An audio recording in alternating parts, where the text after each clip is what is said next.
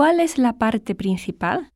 En resumen, quisiera pedirte ayuda financiera para este proyecto.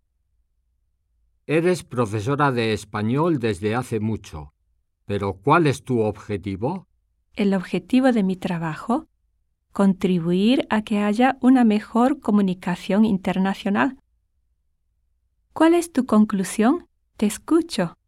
En resumen, decidí ir a Estados Unidos a estudiar. Sea un poco más precisa. Sí, por ejemplo, usted puede economizar mucho anualmente solo con la instalación de este programa. Cuénteme todo en detalle. Esto le permite a usted comprender detalladamente las preferencias de la clientela. Explíquese más claramente. En mi opinión, no creo que le haya debido dar ese puesto a él.